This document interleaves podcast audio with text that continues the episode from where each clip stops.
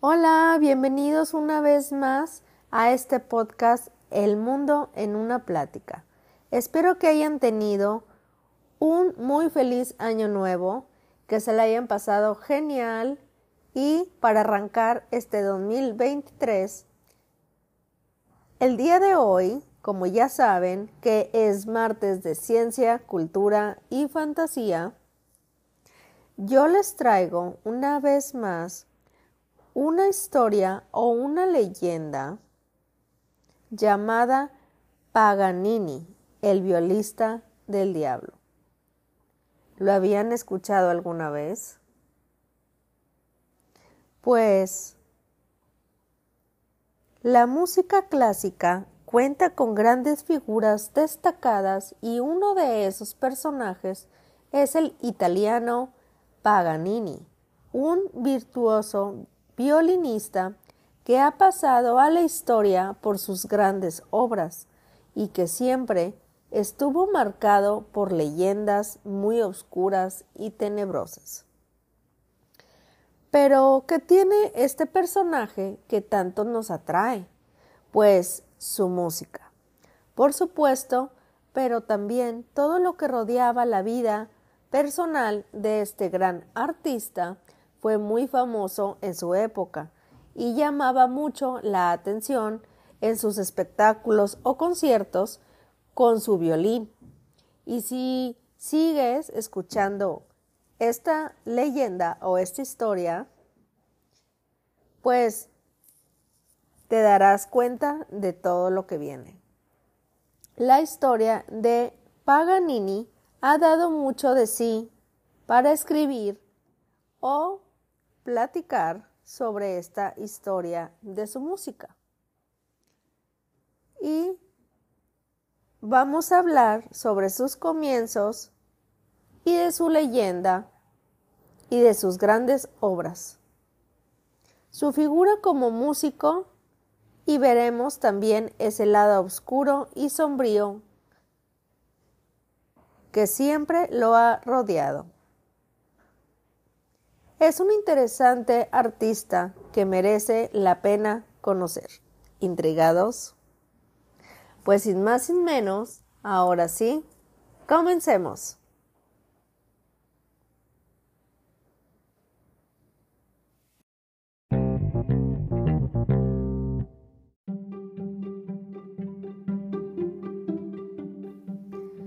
Pues esta leyenda o esta gran historia real sobre este gran violinista llamado Paganini era el niño prodigio.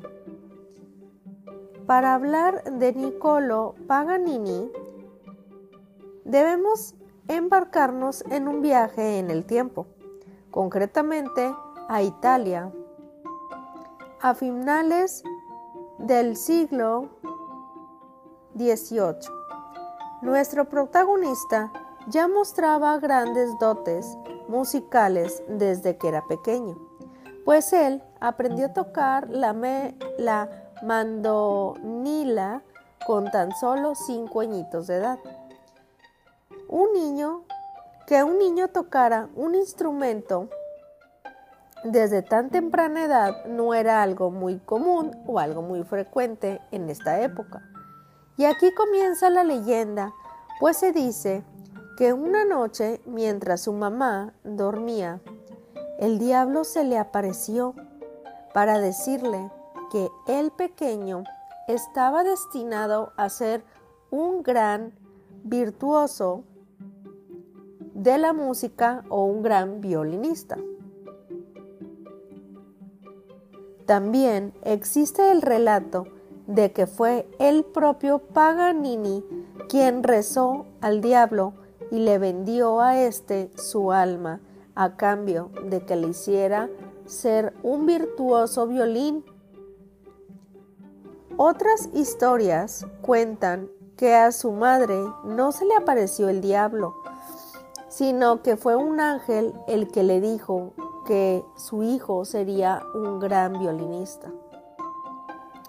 Fue entonces cuando su padre, movido por esta aparición diabólica o angelical, obligaba al pequeño a ensayar y estudiar durante más de 10 horas.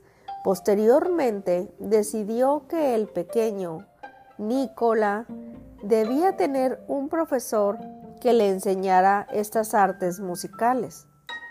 Pero cuando esto sucedió y su maestro lo escuchó tocar, le dijo que no podía hacer nada por él, y no porque el niño fuera malo, todo lo contrario, decía que no tenía nada que enseñarle, puesto que el niño ya lo sabía absolutamente todo. El tiempo pasó y Paganini comenzó su andadura musical con la corta edad de 10 añitos. Cuando dio su primer concierto, se presentó por primera vez en el público y su aspecto físico hizo que esta leyenda se hiciera aún más real. Él era un chico con una fisionomía un tanto extraña porque sufría una enfermedad llamada síndrome de Marfan que afectaba a sus extremidades. Por esta enfermedad o este síndrome, Paganini tenía las extremidades que eran muy delgadas y flexibles. Las manos le llegaban hasta las rodillas y podía doblar sus articulaciones de tal manera que podía que no tuviera ni huesos ni músculos. Esto le permitía tocar a una gran velocidad y tocar las notas más difíciles sin tanto esfuerzo. Además de esta enfermedad, su aspecto era un poco agraciado, era más bien feucho, con una nariz bastante alargada, muy pálido y bastante desalineado. Todo ello contribuyó aún más a alimentar este tipo de leyendas eh, que estaban influyendo por, este, por ese mismo, por lo del diablo. La excentricidad y el éxito de Paganini fue compositor y además de violín, también tocaba la guitarra con tan solo 16 años de edad. En plena adolescencia, Paganini comenzó su gira por diferentes ciudades de Italia, Francia, Alemania y Australia, que le llevaron al éxito. Pero este éxito se le subió muy rápido a la cabeza y cada vez eran más frecuentes sus borracheras y pese a su fealdad, meterse en la cama de numerosas mujeres estaba sumido en un agujero del alcohol y mujeres cuando una dama de la nobleza italiana llegó a él para salvarlo. De este ambiente, una dama mucho más mayor que él y de la que se enamoró, aunque éste no duró mucho tiempo y volvió a las andadas otra vez de mujeres, alcohol y a la que sumió también el juego. A esta edad de 20 años ya había compuesto más de 20 obras musicales. Para diversos instrumentos, todo un genio. De escribir obras para los demás, comenzó a componer para sí mismo aunque su éxito fue más como un violinista que como un compositor. De las obras más famosas de Paganini destacan En concierto para violín número 1 y del primero hasta el 24.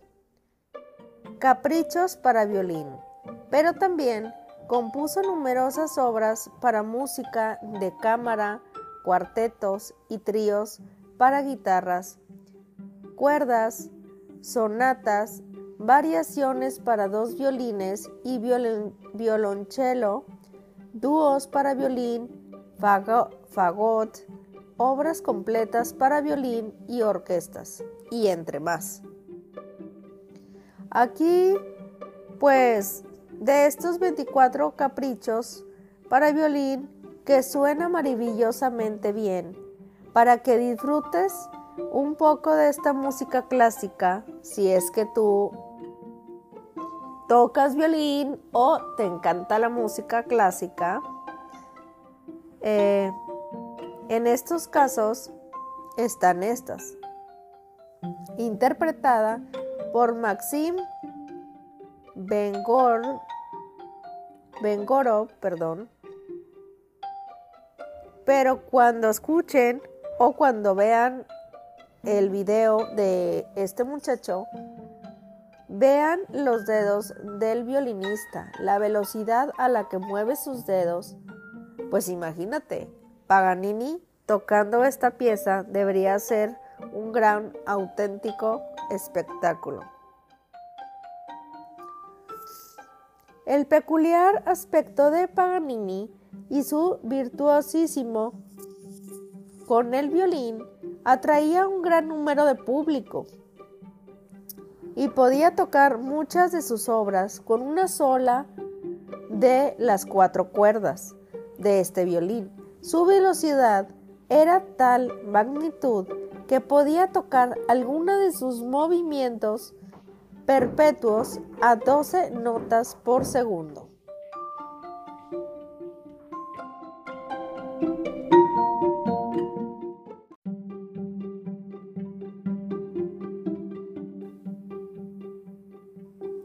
La leyenda del violinista del diablo era alimentada por el propio artista, que realizaba unas presentaciones un tanto muy raras mientras tocaba.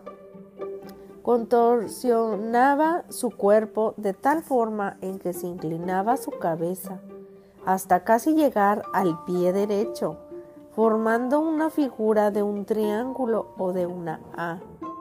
Ello le sumaba además algunas sombras de pequeños diablillos que le daban aún así cabe un toque más siniestro. Aprovechó esta leyenda tras de sí y sus conciertos eran todo un espectáculo que todos querían ver.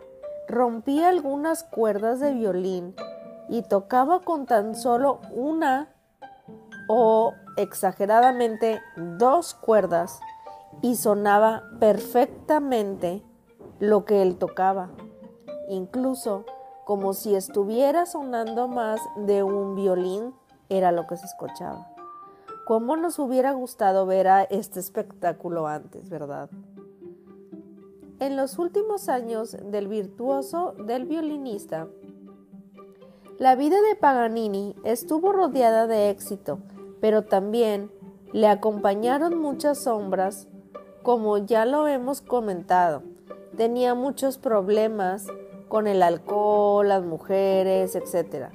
Y a menudo se metía en estos líos eh, de que en más de una ocasión dieron con sus huesos en prisión. Gracias al éxito que obtuvo, amansó a una gran fortuna, pero el dinero no solía durarle tanto tiempo. Contado la fue dilapida, perdón, fue con el alcohol y el juego. Y de hecho, hubo una ocasión en la que tuvo que vender su violín porque había quedado, se había quedado prácticamente con nada. Y tuvo que pedir uno prestado para poder dar conciertos. Paganini nunca lo devolvió a su dueño original y de hecho se convirtió en su instrumento favorito de los cinco violines que tenía. Este le puso el nombre de 2. Canone, el cañón, por su potente sonido y resonancia. Pero llegó un momento en el que parece que el músico encontró la calma y abandonó esa vida de excesos y mujeres, cuando finalmente encontró el amor. Conoció a la cantante llamada Antonia Bianchi, con la que estuvo de gira y con la que finalmente se casó. Tuvo un hijo al que llamaron Aquiles. La salud de Paganini cada vez era más delicada. Sufría de tuberculosis y fuertes crisis de hemoptis, sí, hemoptisis.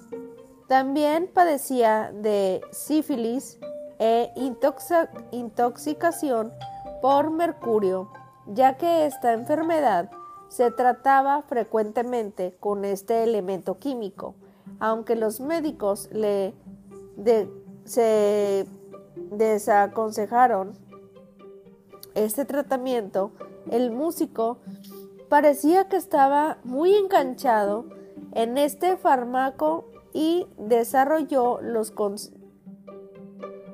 y perdón y desoyó o no quiso escuchar a estos médicos.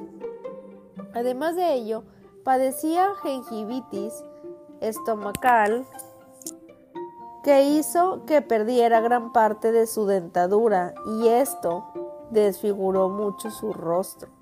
Perdió la voz y solo se comunicaba a través de su hijo, al que le susurraba al oído.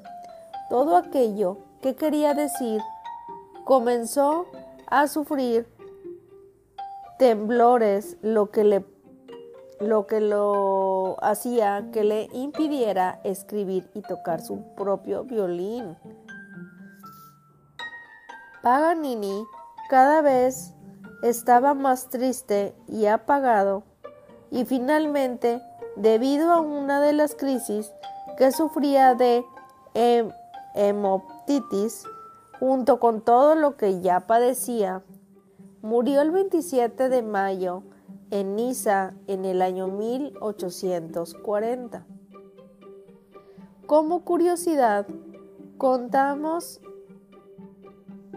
que el cura se negó a darle sepultura, pues ese virtuosismo con el violín y su forma de tocar era algo sobrenatural y consecuencias de un pacto diabólico, que es lo que todos decían, porque él en todo ese tiempo nunca salió a decir que era mentira, o que solamente lo hacía por su espectáculo o mm, otra cosa. Él nunca desmintió que hubiera hecho algo para que él pudiera tocar así. Y pues tras también, tras el sueño de su madre que tuvo, que se le había aparecido el diablo y le había dicho que su hijo iba a ser un gran violinista, o una persona que iba a tener un gran éxito en la música, pues de ahí también como que se unió todas estas partes y pues a base de todos esos conciertos, a base de sus enfermedades y a base a, a como él se veía físicamente y a como él tocaba, pues todos empezaron pues hacer eh, estos rumores, estas leyendas, pues de que literalmente él o su madre o su familia o alguien había hecho un pacto con el diablo y eso hacía que él tocara de esa gran manera que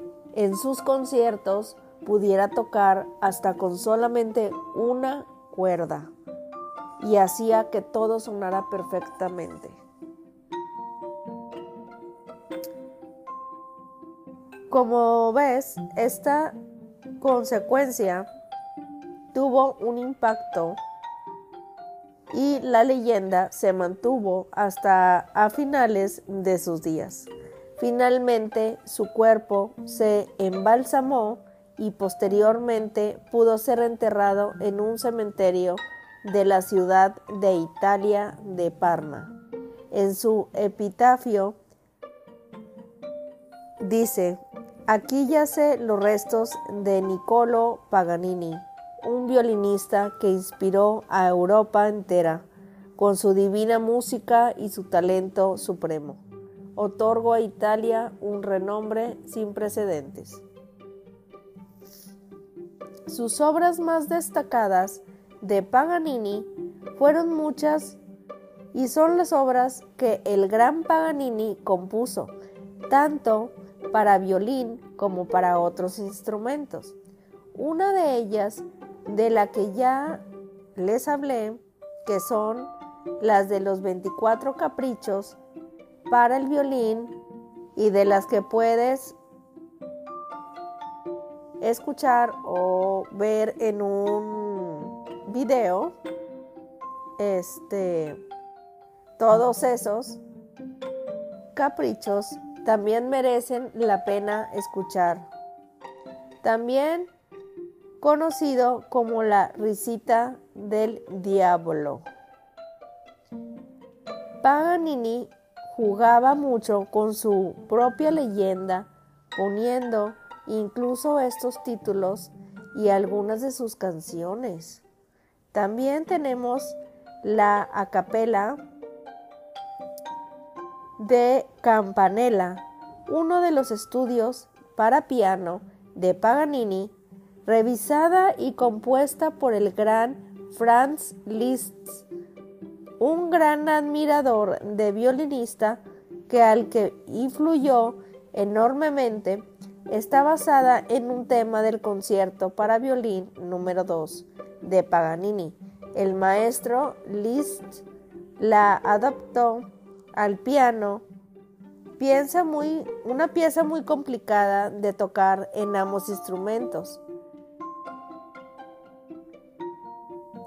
Aunque menos conocida que la de Vivaldi, Paganini también compuso una obra que llevaba por título La Primavera, una sonata para violín y orquesta.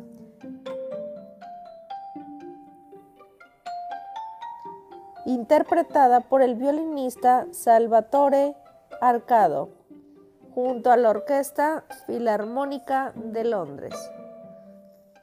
Paganini era un virtuoso violinista, ya sea por su enfermedad o por su pacto con el diablo.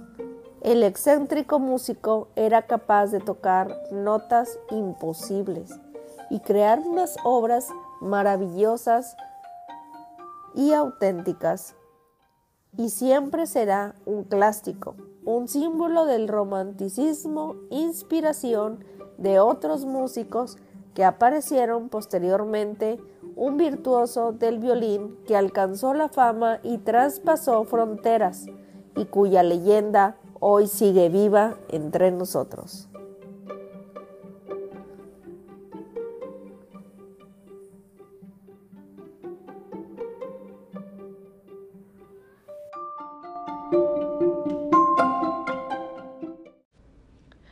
les voy a dejar un pedacito de una de las canciones de Paganini.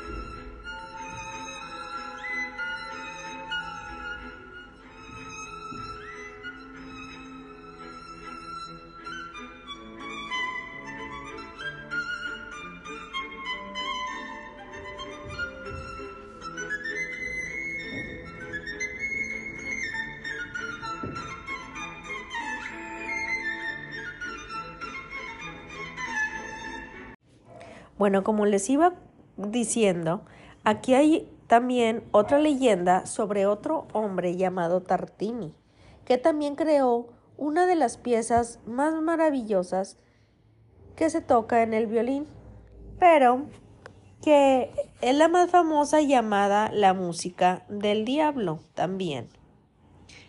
Se llama... Uy, es que está en, en como en otro idioma, pero ahorita se les voy a poner la canción, pero lo primero que les quiero contar es la historia, porque se asemeja muchísimo a la historia de Paganini, pero este otro se llama Tartini. Y los dos son violinistas y fueron muy famosos. Entonces les quiero contar la historia. A la hora de realizar una composición musical, entran en juego numerosas variables que condicionan al autor. Le ayudará su conocimiento musical, sus influencias y el dominio de estos instrumentos. También se abre un camino de exploración a terrenos desconocidos que determinan el fondo y la forma de esta composición. La inspiración es la, intuición y la creatividad que revolotean incontroladas alrededor de este músico, provocando que esta búsqueda se vuelva en muchas ocasiones ansiosa y obsesiva. No es de extrañar que se idealicen figuras como las musas, almas que interceden entre arte y artistas, que éste encuentre la inspiración final que dé sentido a toda esta amalgama de ideas. Luego, el caso de Giuseppe Tartini, cuya inspiración recurrió terrenos aún más oscuros. El propio diablo vio la puerta abierta mientras éste dormía para tocarle una composición de violín que Tartini convertiría en el trino del diablo, una de las composiciones más destacadas de la historia de la música del violín. Este hombre llamado Giuseppe Tartini era el violinista prodigioso Nació en 1692 en Pirano, perteneciente a la antigua República de Venecia. Actualmente, Pirán es la ciudad de Eslovenia y es considerado uno de los mejores violinistas de la historia y de la música, tanto por su virtuosismo con el instrumento como por la innovación de sus composiciones. Fue el mayor exponente del violín hasta la posterior llegada de Niccolò Paganini, al que casualmente también le acompaña la historia de tocar bajo los y bajo la influencia de este diablo. A la edad de los 21 años, Tartini se encontraba recluido en el convento de San Francisco en Asís, Italia. Según su testimonio, durante una noche, mientras dormía, el diablo se le aparece, pidiéndole ser su siervo a cambio de que el músico le vendiese su alma. Tartini aceptó el trato y retó al diablo a tocar una melodía romántica en el violín, creyendo que éste no sería capaz de semejante desafío, puesto que en palabras de Tartini esto fue lo que pasó. Mi asombro fue enorme cuando lo escuché tocar con gran bravura e inteligencia una sonata tan singular y romántica como nunca antes había oído. Tal fue mi maravilla y éxtasis y deleite que quedé pasmado. Una violenta emoción me despertó. Inmediatamente tomé mi violín, deseando recordar al menos una parte de lo que recién había escuchado, pero fue en vano. La sonata que compuse entonces es por lejos la mejor que jamás he escrito, y aún la llamo la sonata del diablo. Pero resultó tan inferior a lo que había escuchado en mi sueño, que me hubiera gustado romper mi violín en pedazos y abandonar la música para siempre. Giuseppe Tartini le contaría a su amigo, el astrónomo francés llamado Joseph Jerome Lalaland, su experiencia con este diablo que éste recoge en su libro Viaje de un francés en Italia. El trino del diablo o la sonata del diablo se convirtió en el mayor éxito de la carrera de Tartini y aún hoy fascina por su tremenda belleza y complejidad de ejecución. Los pocos violinistas que han logrado tocar esta a la fecha deben lidiar con una gran exigencia técnica, especialmente en el último momento de esta obra, donde el intérprete debe tocar trinos con una cuerda mientras acompaña con una melodía en el resto de las cuerdas.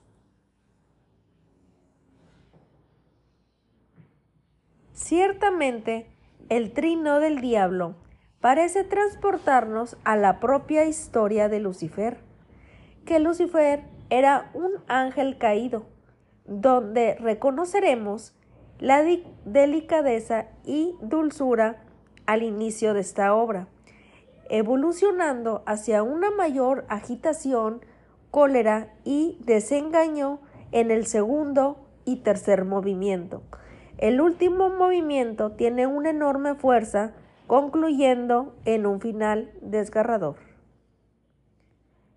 El sonido prohibido por la Iglesia es esta canción.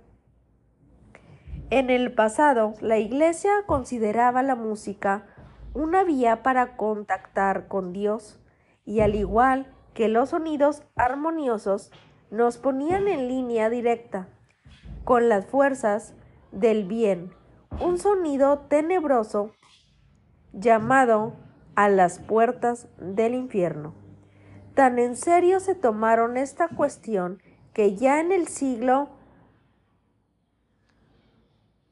VI, creo, guiado de Arezzo, monje y figura más importante de la música de la Edad Media, prohibió un intervalo musical, el el tritono es una combinación de notas que abarca tres tonos enteros y produce un sonido disonante que evoca tenebrosidad, tensión, creando la necesidad de ser resuelto. Estas características hicieron que fuese evitado popularmente y poco a poco se le fue atribuyendo a un aura aterradora hasta que se acuñó el sobrenombre de Diabolus in Music. Pues como podemos imaginar, el trino del diablo no es escátima de tritonos el diablo dio una lección a los eclesiásticos sobre su uso de la forma magistral. Satanás despertando a los ángeles rebeldes en 1808. Giuseppe Giuseppe Tartini sería probablemente a día de hoy el músico de blues, jazz, heavy metal, ya que sus sonidos están plagados de tritonos. La melodía central de Black Sabbath del grupo homónimo es una oda al tritono en sí mismo. Enter, Enter Saddam de Metallica o la propia escala de blues tampoco se reconocerían sin el uso del tritono. Por último, no podemos hablar del trino del diablo sin mencionar al que probablemente sea su más digno intérprete en nuestro tiempo, Uto Ugi. De nuevo, manos italianas elevan de forma prodigiosa esta composición a lo más alto del inframundo, quien no se emociona con este concierto de violín. Bueno, esta es la historia de Tartini, que es muy, pero muy, muy, muy, parecida a el otro que les conté. Y les voy a poner un pedacito de la canción de Tartini, ¿ok?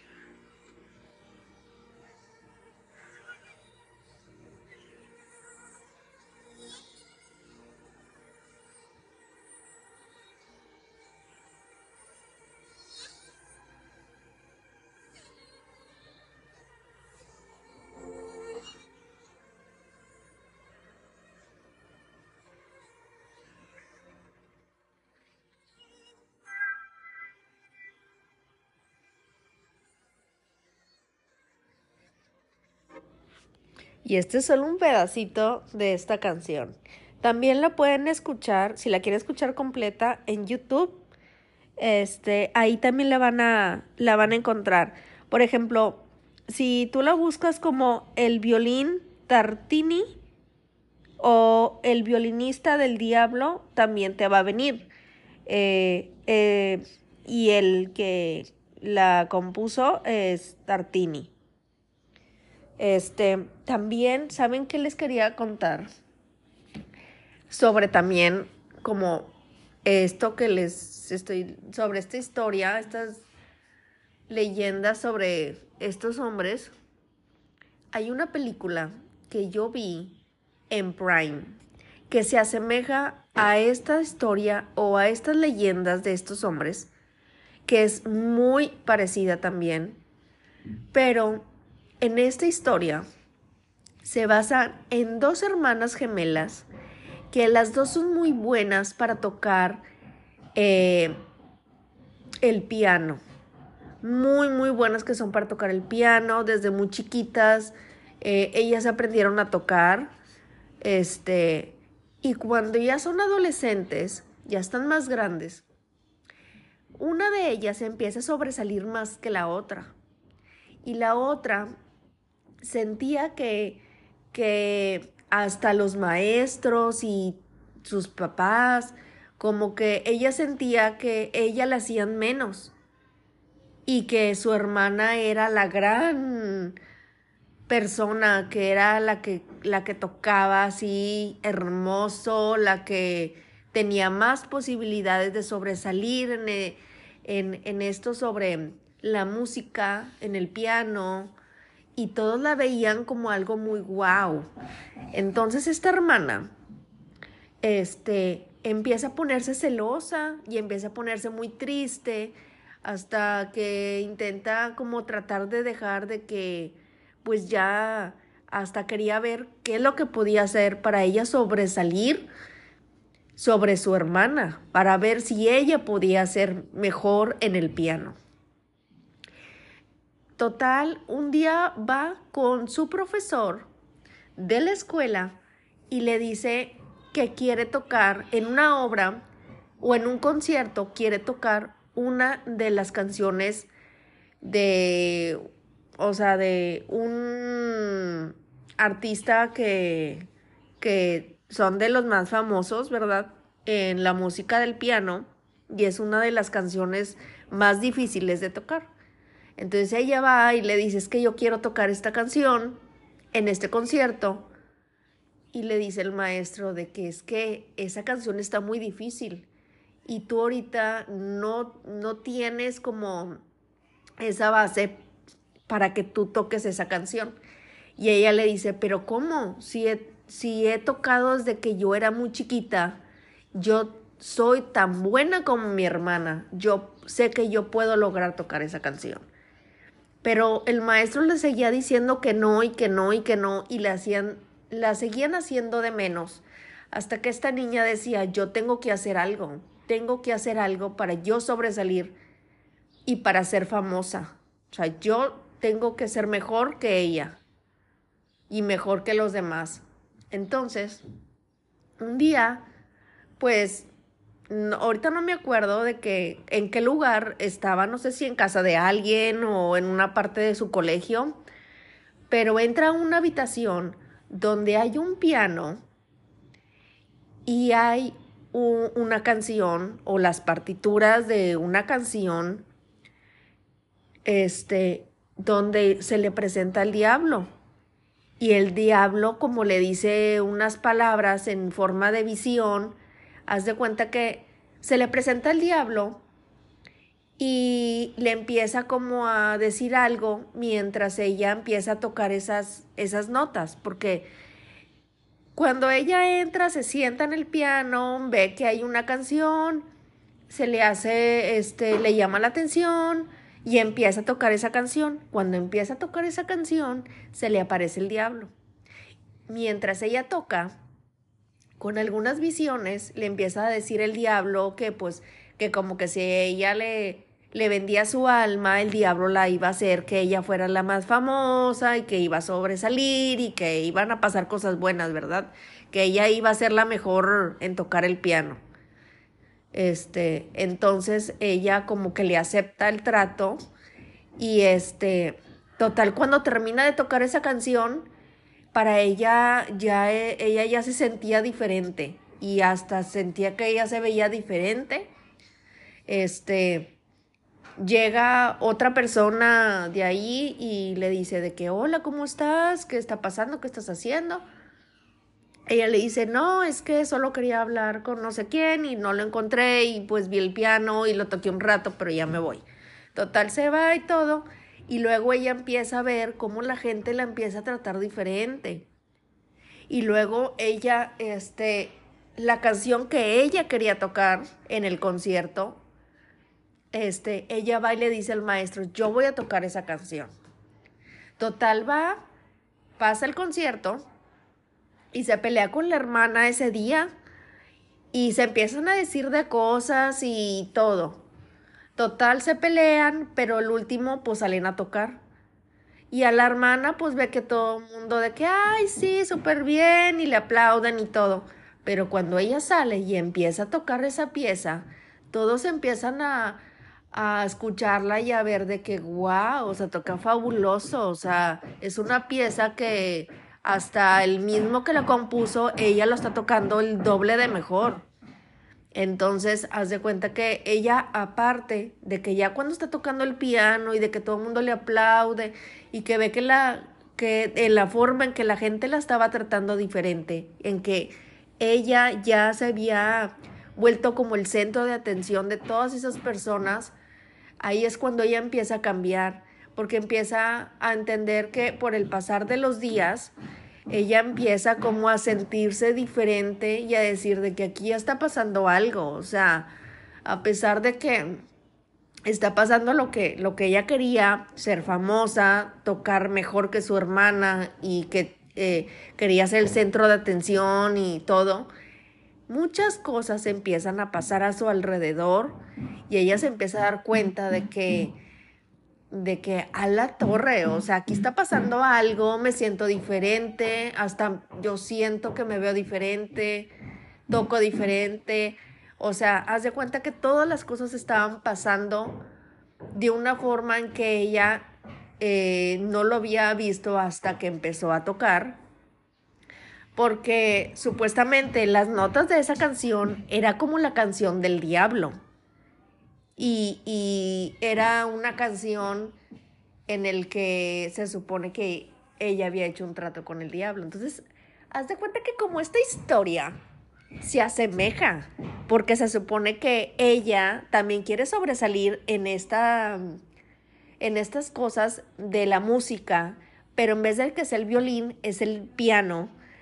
Y es tanto la inseguridad que ella sentía y es tanto Em, esa cosa de que, de que ella quería ser la mejor pianista del mundo y que veía que todos a su alrededor eh, la hacían de menos y que le hacían más caso a su hermana y a otras personas y que ella, no sé, como que se sintió tan mal y tan, ¿cómo les diré?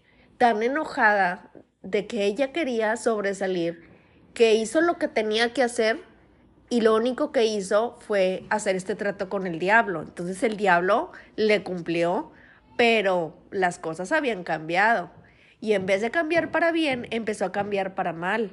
Porque luego le empezaron a pasar muchas cosas malas. O sea, a, partir de que ella empezó a, a tocar estas, estas canciones, ella, claro, sí tuvo, sobresalió en el concierto, fue la mejor de la escuela de la pianista y este, todo el mundo la veía diferente, la trataba diferente, pero al pasar de las semanas empezaban a pasar cosas bien extrañas, bien raro, ella se empezó a comportar de una forma fea, extraña, eh, ella empezó a, a pelearse con su hermana, empezó a pelearse con toda su familia, veía y sentía ella que estaba cambiando de una forma diferente, mal, y este, y el final está muy bueno. Entonces, no me acuerdo exactamente cómo se llama esa película, pero sí me acuerdo que la vi en Prime. Entonces, más o menos como esta historia de la película se basa, se basa en esta historia, como en estos personajes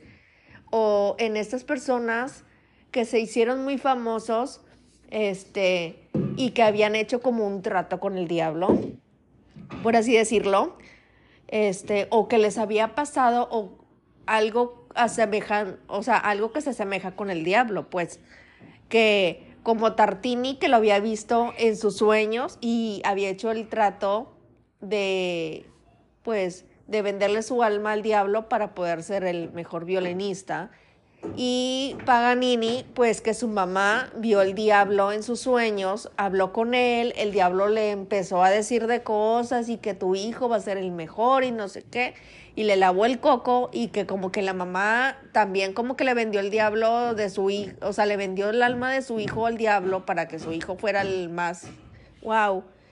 Total, como que esta historia de esta película se asemeja a esta historia que les estoy contando.